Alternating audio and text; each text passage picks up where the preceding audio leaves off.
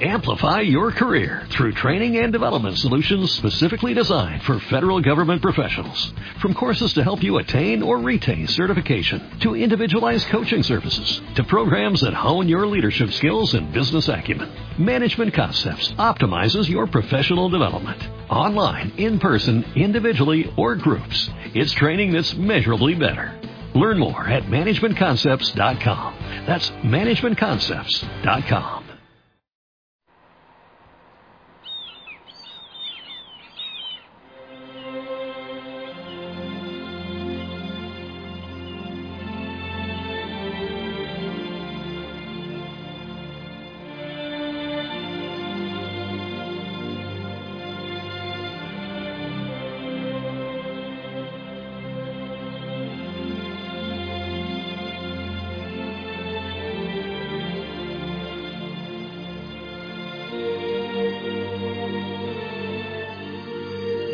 Familia linda, familia Osana, muy buen día, feliz amanecer, que el Señor te bendiga. Te envío un fuerte, fuerte, caluroso abrazo en nombre del Señor, en nombre de la familia Osana, en mi nombre. Un abrazo de millones de personas. ¿Qué te parece en este día que es fiesta, que es eh, domingo? Qué hermoso. Vamos a vivirlo de una manera especial. No solo es para dormir, no solo es para hacer deporte, también eso eh, está bien. Pero no te olvides del Señor.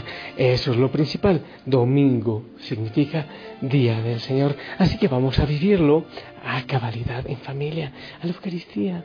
Busca no te dé pereza, el Señor te está esperando. Que la fuerza del Espíritu Santo venga eh, desde aquí, desde este monte Tabor. Aquí estoy ante la presencia, presencia de Jesús en la Eucaristía y te mando un abrazo, un saludo universal, cósmico para ti y para tu familia. Un abrazo de gol, abrazo de oso, abrazo rompecostillas. Familia linda, quiero hablarte de la palabra del Señor, claro que sí, para este quinto domingo del tiempo ordinario del ciclo B. Del Santo Evangelio según San Marcos capítulo 1 del 29 al 39.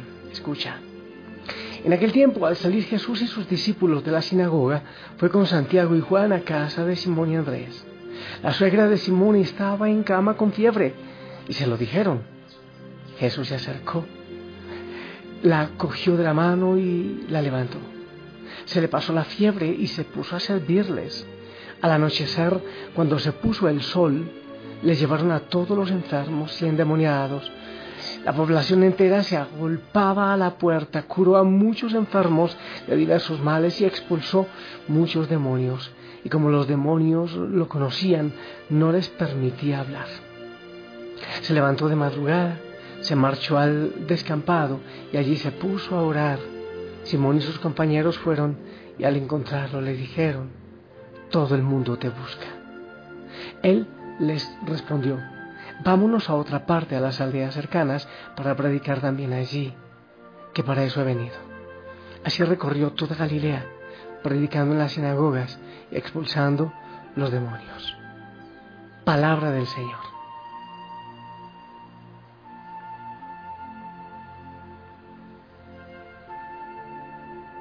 Estaba escuchando unos pajaritos que parece que se paran allí en la puerta a cantar.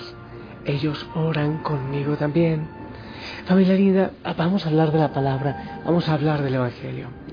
Jesús pasa de la sinagoga, que es el lugar oficial de la religión, del culto, a la casa. La casa es el lugar de la vida cotidiana, la casa es donde se vive con los seres queridos, donde hay amor, donde hay sonrisa, donde hay alegría. En esa casa se va a ir gestando la nueva familia de Jesús. Es en casa. En las comunidades cristianas, nosotros debemos saber que no son los lugares religiosos donde, donde se vive la ley, sino un lugar donde se aprenda a vivir de manera nueva en torno a Jesús. La iglesia, por ejemplo, hoy que tú vas a la iglesia, no es necesariamente el lugar donde se vive la ley. Yo muchas veces le pregunto a la gente, vinieron a cumplir el mandamiento. Levanta la mano algunos, entonces váyanse. no vengan a cumplir el mandamiento.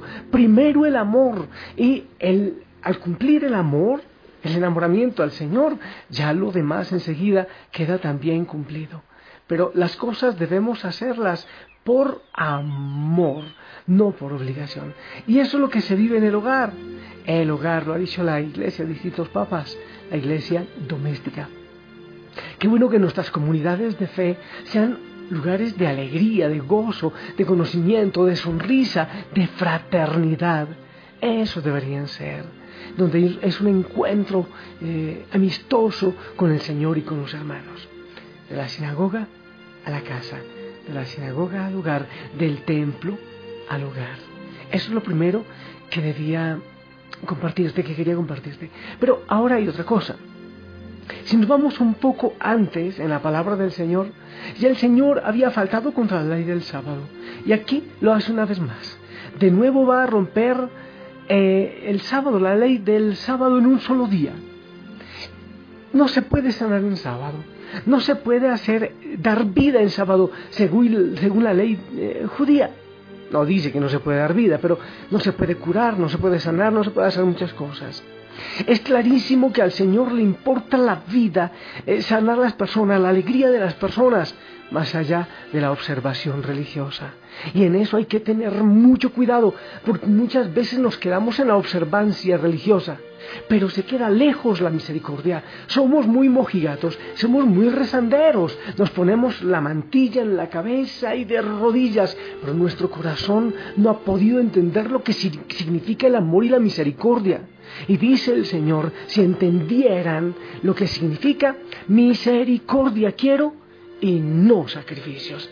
Entonces, en un solo día sábado, dos veces el Señor rompe el mandamiento de la ley, pero no por romper el mandamiento de la ley de no sanar en sábado, sino porque para Él lo más importante es que la persona viva íntegramente, que tenga lo necesario, que sea feliz, por eso una persona que sigue a Cristo tiene que ser feliz, gozosa, no esos religiosos amargados, cara de limón, cara de uva pasa, que sencillamente creen que por cumplir muy bien los mandamientos y la misa y todo lo demás, ya todo está hecho, pero su corazón está vacío, no está el Señor ahí.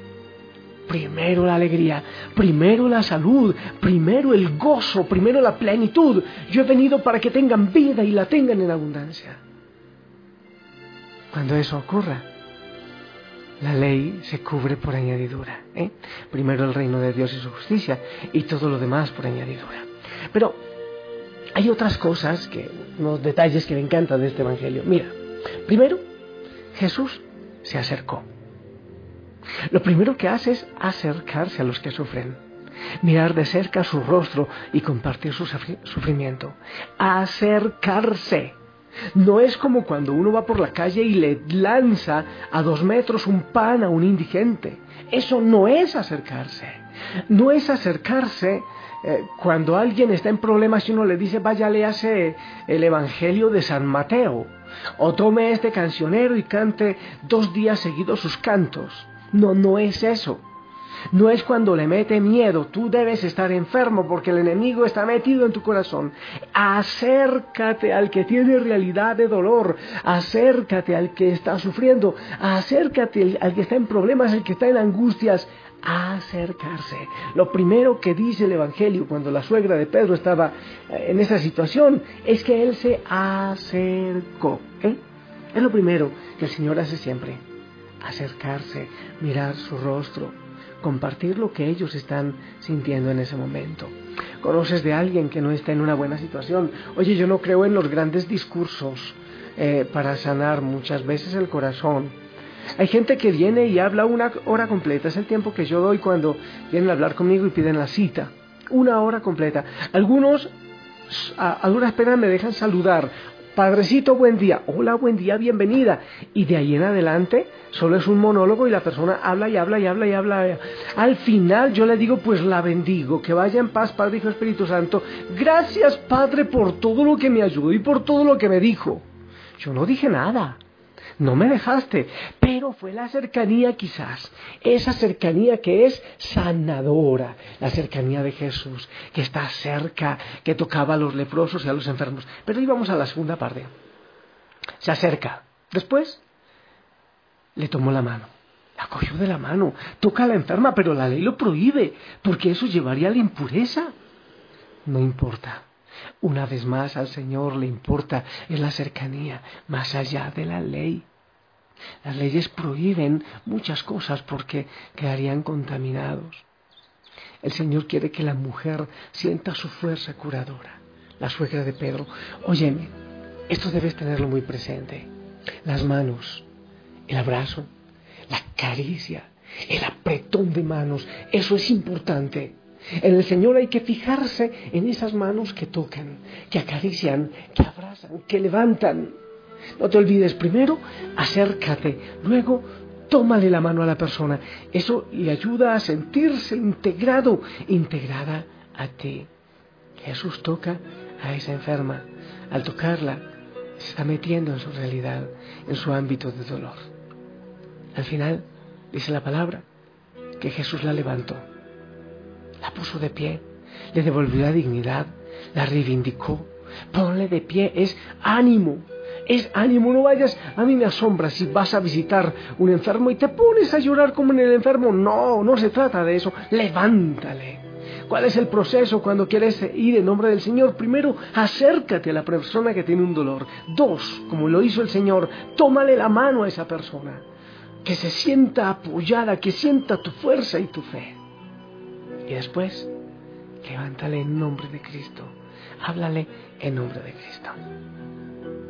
Recuerdo, por ejemplo, allá en el Tabor, cuando los discípulos caen rostro en tierra, en Mateo 17, del 6 al 7, el Señor los toca. Les dice, levántense, no teman, pero los toca, estira su mano y los toca. Cuando Pedro comienza a hundirse, Jesús le tiende su mano y lo agarra y le dice, hombre de poca fe, ¿por qué has dudado? Mateo 14, 31, le tiende su mano, lo toca. Jesús es muchas veces mano que levanta, que infunde fuerza, que pone en pie a la persona. ¿Y qué es lo que hace después Jesús, según este Evangelio? Se va a orar. Mira tú este proceso.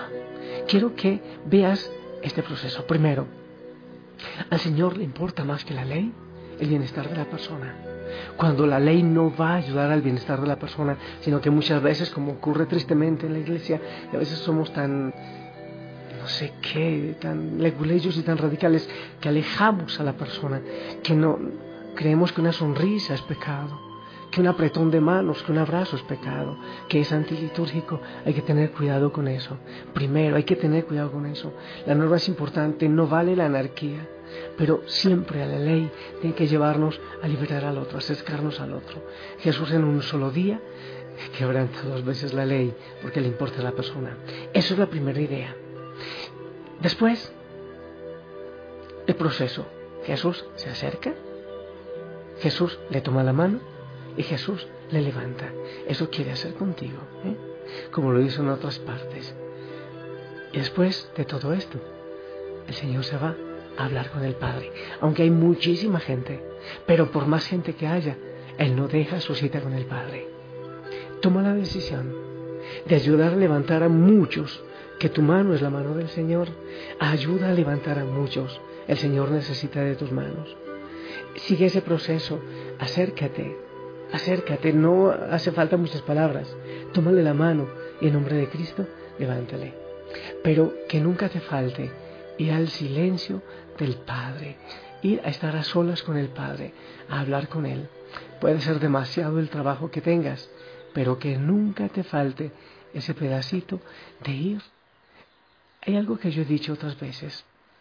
Primero, háblale a Dios de tus hermanos y después, háblale a tus hermanos de Dios. Y dile, Señor, dame tu mano. Yo necesito tomar tu mano reivindícame en medio de mi pecado, de mi caída, de mi debilidad. Acércate, ven Señor, dame tu mano y levántame. Necesito de ti en este día y yo también iré a hacerlo con otro Señor. Dame tu mano, toma mi mano,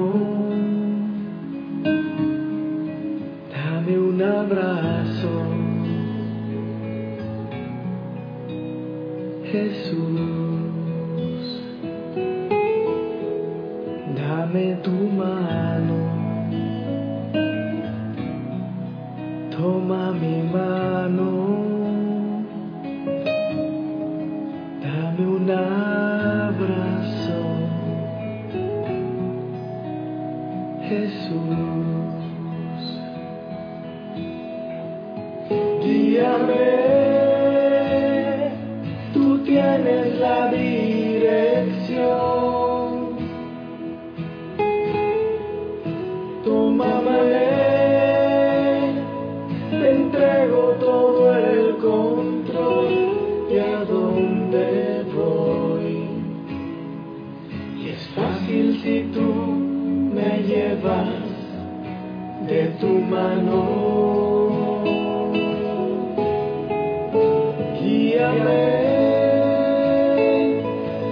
Llevas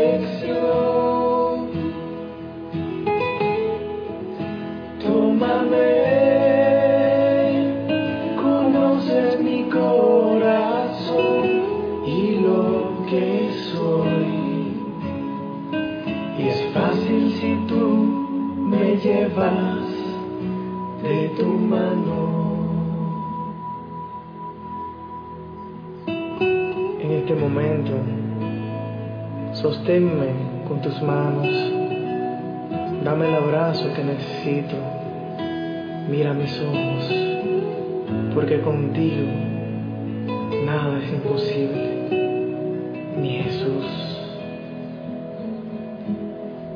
Toma mi vida,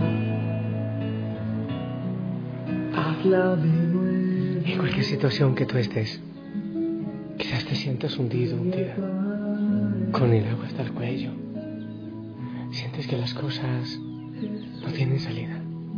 Estira la mano. Así como Pedro cuando sintió ahogarse, cuando sintió hundirse. Levanta la mano. Dile, Señor, tómala, tómala, levántame así como la suegra de Pedro. Sé tú mi descanso y sé tú mi paz. Yo quiero ir a hacer lo mismo después.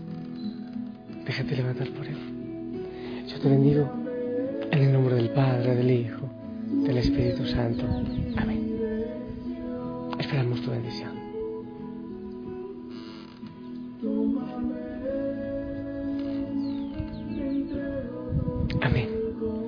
Amén. Gracias por tu bendición. Te mucho en el amor del Señor. Abrazos de toda la familia, abrazos en casa. Eh, veas a la Eucaristía, ¿eh? Sonríe, ponte el uniforme. Anda, pide Señor que Madre María te acompañe. También yo estiro mi mano, Señor. Acércate, tócame y levántame. Ven, Señor. Y ayúdame a buscar también los espacios de silencio con el Padre como tú. Lléname de tu fuerza. Recibo en este momento tu abrazo, tu paz, tu sanidad. Levántame, Señor. Mucho más fácil si tú me llevas de tu mano.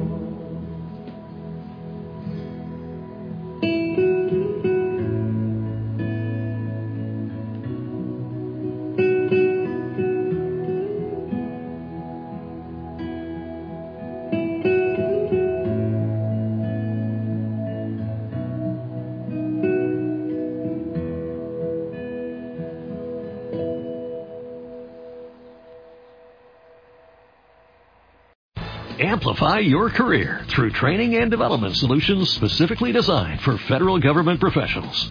From courses to help you attain or retain certification, to individualized coaching services, to programs that hone your leadership skills and business acumen, Management Concepts optimizes your professional development. Online, in person, individually, or groups, it's training that's measurably better.